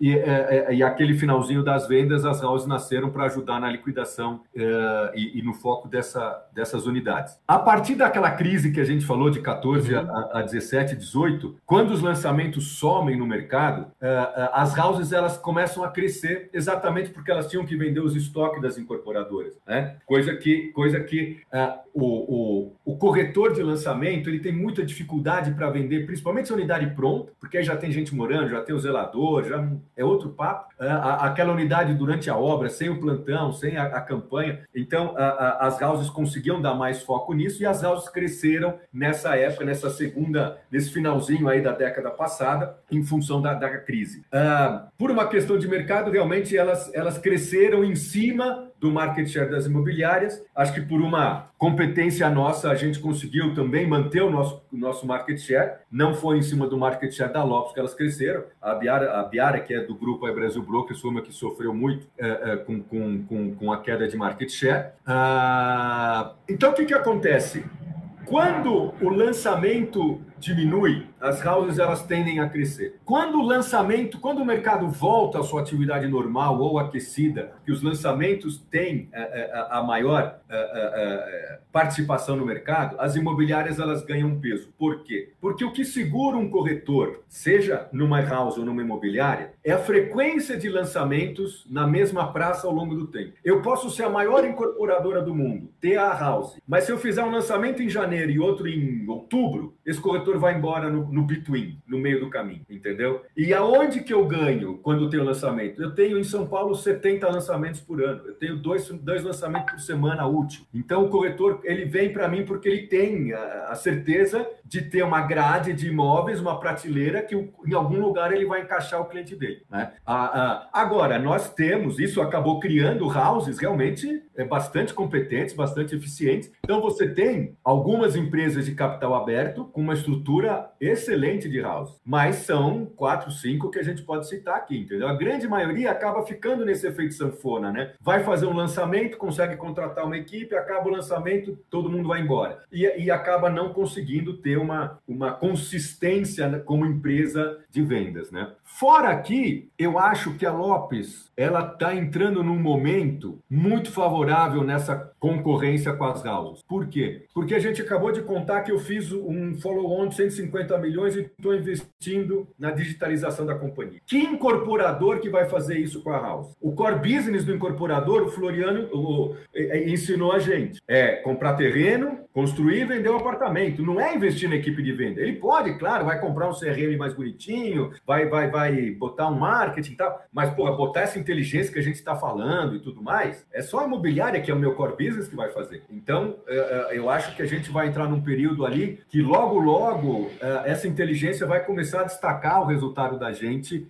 do trabalho físico que é feito hoje pela maioria das aulas. Faz total sentido, não tinha pensado por essa vertente que eu, eu fui num, num lançamento, até foi da House Mitre, que vocês são associados, e Muito a conversa que eu tive, que é, ele tinha trabalhado na Lopes, esse corretor tinha trabalhado na Lopes, agora estava trabalhando é, na outra, em outro, em outro local, não lembro qual que foi. Só que eu perguntei a ela, Lopes e tal, ele falou, ah, com o crescimento das houses, afetou um pouco eles no início, e fez sentido, mas agora com essa explicação, pensando que a corretagem é um, um exercício muito artesanal, porque basicamente você deve ter lá os melhores corretores, aqueles corretores devem ter uma carteira de clientes que vende qualquer coisa, basicamente, para esses clientes. E esses caras devem ter uma grande diferenciação quando você tem uma equipe boa e uma equipe média. E os bons você consegue reter porque eles não precisam de salário, eles vão viver mais realmente das comissões. Então, se o cara vende muito bem, ele vai ter uma comissão muito alta e vocês vão ter um leque de um portfólio muito mais vasto para esses corretores. Então, faz total sentido realmente.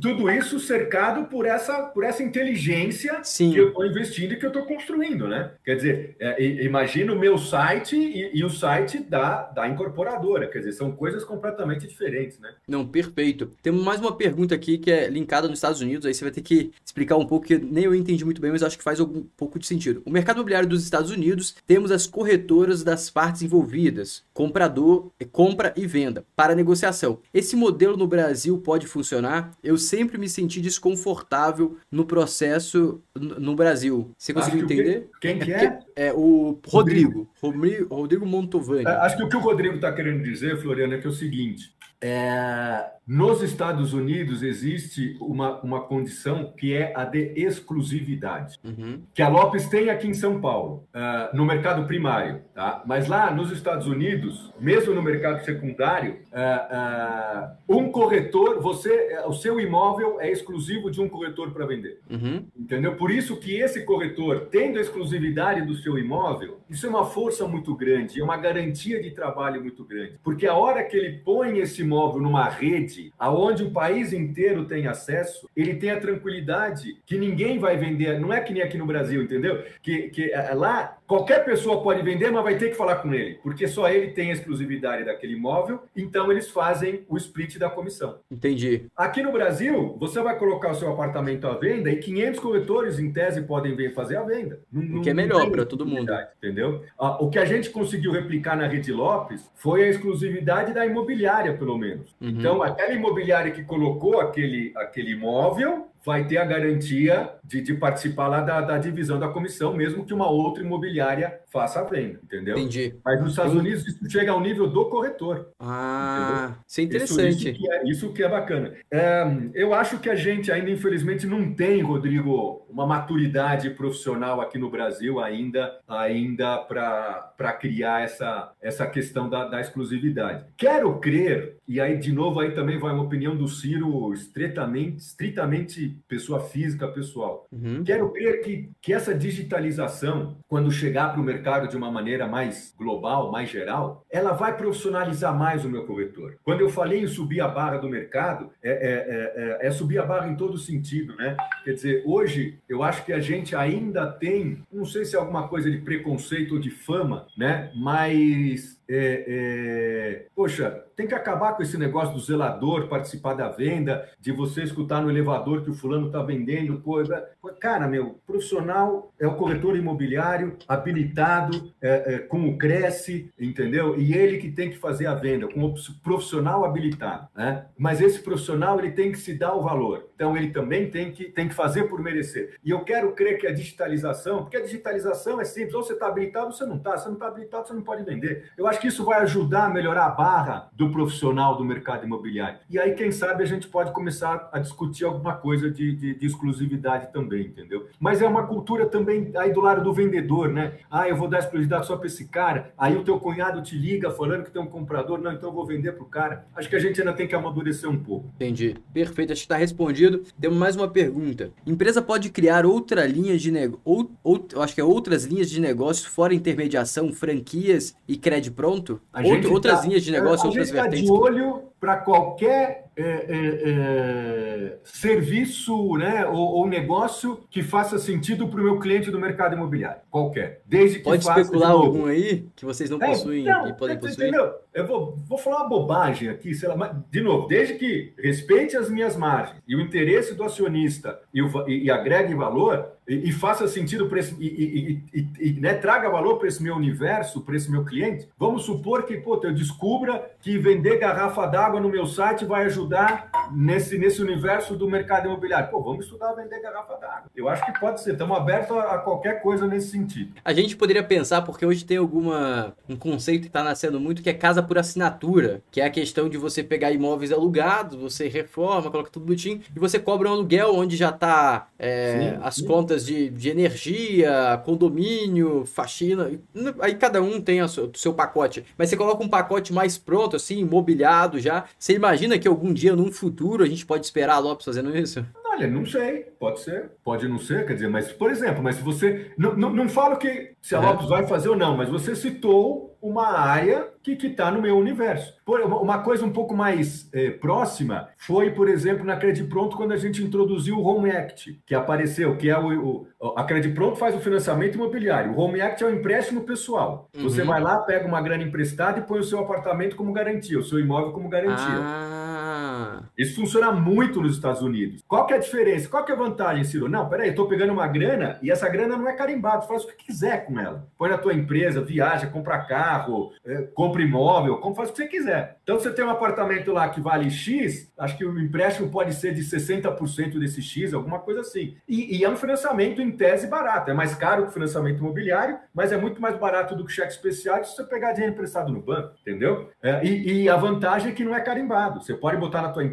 na tua pessoa física, se você quiser. Isso, isso é uma coisa que vai crescer muito no Brasil. Vai crescer Acredito muito. Acredito que sim. Eu também acho. Então, muito então, interessante. Exemplo, aí, essa parte é boa. começar a trabalhar com isso, entendeu? Já começou a fazer ou ainda não? Já, tem, tem, tem uma, uma, umas pequenas iniciativas aí. Interessante. Temos uma pergunta. Ciro, você não acha que a incorporadora ter uma house é uma disfunção? O core deles não deveria ser incorporar e deixar a venda para a imobiliária? Sim, eu, é, claro, é, Paulistano é corretor. É. Não, concordo perfeitamente, Paulistano, sem dúvida nenhuma. É, é, é, e vou te falar mais. Infelizmente, tem muito incorporador que acaba misturando os negócios. Cara, isso é mortal para a empresa quando ele começa a misturar o interesse da house e sobrepujar o interesse da incorporação. Entendeu? Porque às vezes ele fica preocupado mais com a venda pela house e não com a venda de uma unidade por quem quer que seja, entendeu? Quer dizer, ele, ele não tem que estar preocupado. A house, no máximo, realmente tem que ser um apêndice dele. O core business dele é incorporação, entendeu? Uh, uh, nem construção deve ser. Ele não. É, é, é, é, no passado era muito comum o incorporador misturar a administração que ele recebia pela obra com o resultado da incorporação, ele não sabia onde ele ganhava dinheiro, onde ele perdia. E muita gente se estrepou com isso. E isso é um perigo que alguns incorporadores, principalmente os menores, às vezes acabam, acabam, acabam criando essa confusão, porque realmente o core business, o paulistano aí tem toda a razão, tem que ser, tem que ser a incorporação. E, e, uma, uma, vertente de uma pujança, realmente um aquecimento muito grande aí do setor imobiliário. Existe alguma possibilidade, algum viés da Lopes fazer incorporação comparação não? É algo bem fora Não, isso eu diria para você que hoje não. Não, não? perfeito. Não, não. Acho que seria uma horizontalização. Seria eu entrar com os meus concorrentes, né? Acho que não. Sim. Nosso caso realmente é, é ser essa asset light, como a gente falou, vamos intermediar, vamos fazer o que a gente sabe. Ó, oh, mais uma pergunta aqui do David. Como todo o avanço tecnológico, com todo o avanço tecnológico, não há possibilidade de baixar custos, repasse para o comprador e com isso ganhar um volume maior de venda? Tipo, abaixar o custo e repassar essa redução de custo para o comprador, vendendo mais barato e aumentando é, o volume de vendas. É, mas aí eu acho que eu acho que aí essa redução do custo mais significativa a ponto de ser representativa para o comprador estaria numa, numa, numa redução de custo do lado ou da construção ou do incorporador. Eu acho sim que, que na construção a gente deve, deve ter ainda é, muita, muita tecnologia embarcada que eu acho que vai ter alguma redução de custo sim. Não vai ser na, na comissão. Se a comissão a, a, abaixa para mim 20%, isso representa 1% no, no, no preço de venda, não é isso que vai ser significativo para o comprador. Acho que Entendi. essa tecnologia para reduzir custo para o comprador tem que estar tá muito na obra e, e, e, nos processos da empresa incorporadora. Né? Não, faz muito sentido. E a gente tem que pensar também que o imóvel, muitas vezes, é uma commodity se ele começa a baixar o preço, ele pode vender mais rápido, mas ele vai baixar o preço da região como um todo. Sem porque dúvida. é o meio que uma, uma questão de, de competição, normalmente. Exato. Temos mais uma pergunta aqui, é, do Rodrigo. Lopes, como a gest, é, Lopes, como gestora de gestoras de fundo imobiliário, pode ser uma linha de negócio? Hoje, é interessante. Isso também envolve, é, isso também envolve é, é, toda essa essa necessidade financeira e necessidade de, de, de é, é, fora do nosso, sendo bem simples, fora do nosso, objeto, do, do, nosso objeto social, entendeu? Então a gente, por enquanto, não tem essa, essa. No passado, a gente chegou a intermediar cotas de fundo, não, não gerir o fundo. Uh, alguns os primeiros fundos imobiliários lá atrás, uhum. é, é, o prédio do lado, aquele hotel do lado do AMB, uhum. foi um fundo de investimento imobiliário, e na época a gente podia vender as cotas. Depois veio a regulamentação e aí isso pode, teve que ser obrigatório pela CVM. E aí a gente ah, não é? pôde mais. É, é, é. Não Caraca, pôde mais. Mas se vocês mais conseguissem vender cotas, vocês iam vender muito. Mas aí não pode ser o corretor, entendeu? Não Entendi. pode ser o corretor imobiliário. Tem que ser, tem que ser de investimento. Eu tenho que abrir outra empresa empresa tem que ser outro cara, exatamente. Tem que ser CVM, tem que ser via CVM. É Caraca! Outra, é, outro, é, como, é, é, engraçado, mas essa intermediação é outro mercado. Não, mas é, esse negócio aí seria um negócio sensacional aí. E se a gente for pensar que a Lopes, você tem contatos imóveis para você criar um fundo imobiliário ou gerir cotas, já que você tem, é, tipo, gerir conta, vender cota, já que você, tem, você já tem contato com a galera que quer investir em imóvel, seria um negócio bem rápido aí. Realmente é uma vertente interessante de pensar nisso. mesmo, né? Eu só não posso posso brigar comigo mesmo, né? Entendeu? Sim, sim, sim. Você não pode entrar procurando um apartamento e eu te vender uma cota. Sim. Ah, ninguém citou, mas sabe uma coisa que a gente tá, tá, tá engatinhando? Ah. Uh, ou que a gente pode começar a estudar um pouco? É consórcio, por exemplo. Consórcio de imóveis. Hum, vocês não têm ainda? A gente pronto? chegou a ter uma operação de consórcio há uns anos atrás. As margens uh, são boas, né? Hã? As margens de consórcio são excelentes, né? É, é. Mas, de novo, mas a gente tem que, tem que saber colocar isso muito bem dentro da minha dinâmica para se transformar em algo mais e não em, em, em uma coisa concorrente. Em algo que canabiliza o, o core. Exatamente. Mas esse negócio aí, eu acho que pode ser um, um, uma explosão, né? Porque a margem é muito alta, é um negócio muito mais fácil de vender. Mas, mas, eu, mas eu não administro o consórcio. É, eu, vendo, eu vendo a cota, entendeu? Então, mas a comissão é boa, até sim, sim, sim, sim, sem dúvida, Esse negócio é bom, hein? Toca isso aí, Ciro, não deixa cair, não. Vamos, vamos, vamos. Se fizer sentido, vamos embora. Perfeito. Chegamos aí a uma hora e 40 minutos de live, 65 Já? pessoas ao vivo. É. Caramba, velho. Deixa eu ver se tem mais. Ó, se alguém tiver mais alguma pergunta, pode fazer aí, que eu vou dar espaço para o Ciro fazer suas considerações finais. Eu agradeço ele mais uma vez. E aí, se alguém tiver mais alguma pergunta, pode colocar aí que eu ainda faço antes do final da live, antes de acabar. Mas já deixem seu gostei e vou agora deixar a palavra com o Ciro fazer suas considerações final, finais. Pô, Floriano, primeiro, assim, um agradecimento imenso. Realmente foi uma hora e quarenta que passou assim, voando, voando. Realmente nem, nem, nem senti passar. Gostei demais. Já me, já, já me coloco aqui como cara de pau para a hora que você quiser a gente fazer um outro bate-papo aí. Uh, passar para pro, os nossos acompanhantes, para os nossos ouvintes, realmente um otimismo no mercado imobiliário. Eu acho que a gente está entrando num ciclo de alta. De novo, vamos sempre pensar numa análise a médio e longo prazo. Ah, mas que é setembro, porque outubro? Não, pensa, pensa a longo prazo. Eu acho que a gente vai entrar num, num ciclo de alta. É, particularmente, a gente está muito confiante na, na, na, na companhia, nessa, nesse processo de digitalização. A gente vive um momento muito especial com essas três áreas de atuação: mercado primário, mercado secundário e a Crédito Pronto, realmente vendo um bom momento. A gente deve fazer a divulgação de resultados aí do terceiro TRI, que é, já convido todos aí a acompanhar a gente. E, e, e, e, de novo, nos colocar à disposição de você, Floriano, agradecer demais. E sempre quem tiver dúvidas, pode acessar o nosso,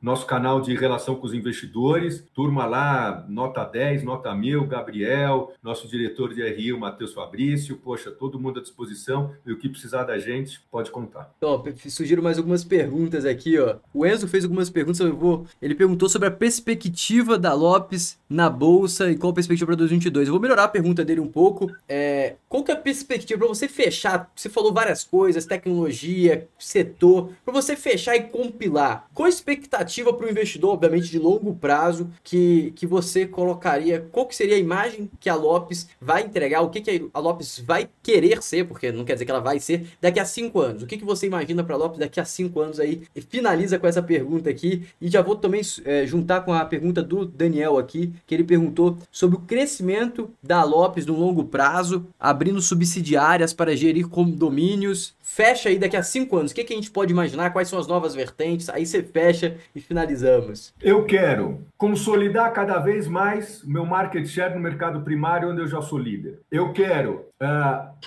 uh, atingir uma, uma presença e uma liderança no mercado secundário e a, também através desse de, de, consolidar uh, uh, tudo isso no market share de liderança cada vez mais, ou seja, o crescimento das franquias. Uh, por último, também sempre está investindo na Credit Pronto através do, do, relacionamento da Credit Pronto com os parceiros que a gente tem. Como eu falei, a Credit Pronto é um white label, vende para o Brasil inteiro, nas ferramentas que faz dela essa empresa ágil, para a gente sempre estar tá continuando com essas, com essas três áreas de atuação cada vez mais líderes. Para isso, a gente tem esse, esse, esse nosso chapéu de Lopes Labs, eu gosto de dizer que é para a Lopes ela tá, tem que estar tá sempre mudando para poder continuar sendo a mesma, a mesma líder, a mesma pioneira, a mesma inovadora, né? E se dentro disso, desse caminho, dessa estrada, aparece algum negócio novo, alguma coisa que faça sentido, a gente vai estudar sempre com maior interesse, porque é nisso que a gente faz nesses 86 anos, com o objetivo de, como diz a missão, os valores que a gente tem na empresa, ajudar você a encontrar o seu lugar uh, uh, para viver. Esse, isso isso que é o que a gente quer fazer. Perfeito. Caro Ciro, muito obrigado. Realmente foi uma grande aula, aula magna, magnífica, Imagina. o pessoal está agradecendo aí. E foi realmente uma aula incrível, sem dúvida nenhuma. É, acho que você deu um panorama aí de, de, do setor financeiro, do setor. Setor financeiro, do setor imobiliário muito bom. E com certeza eu vou te chamar de novo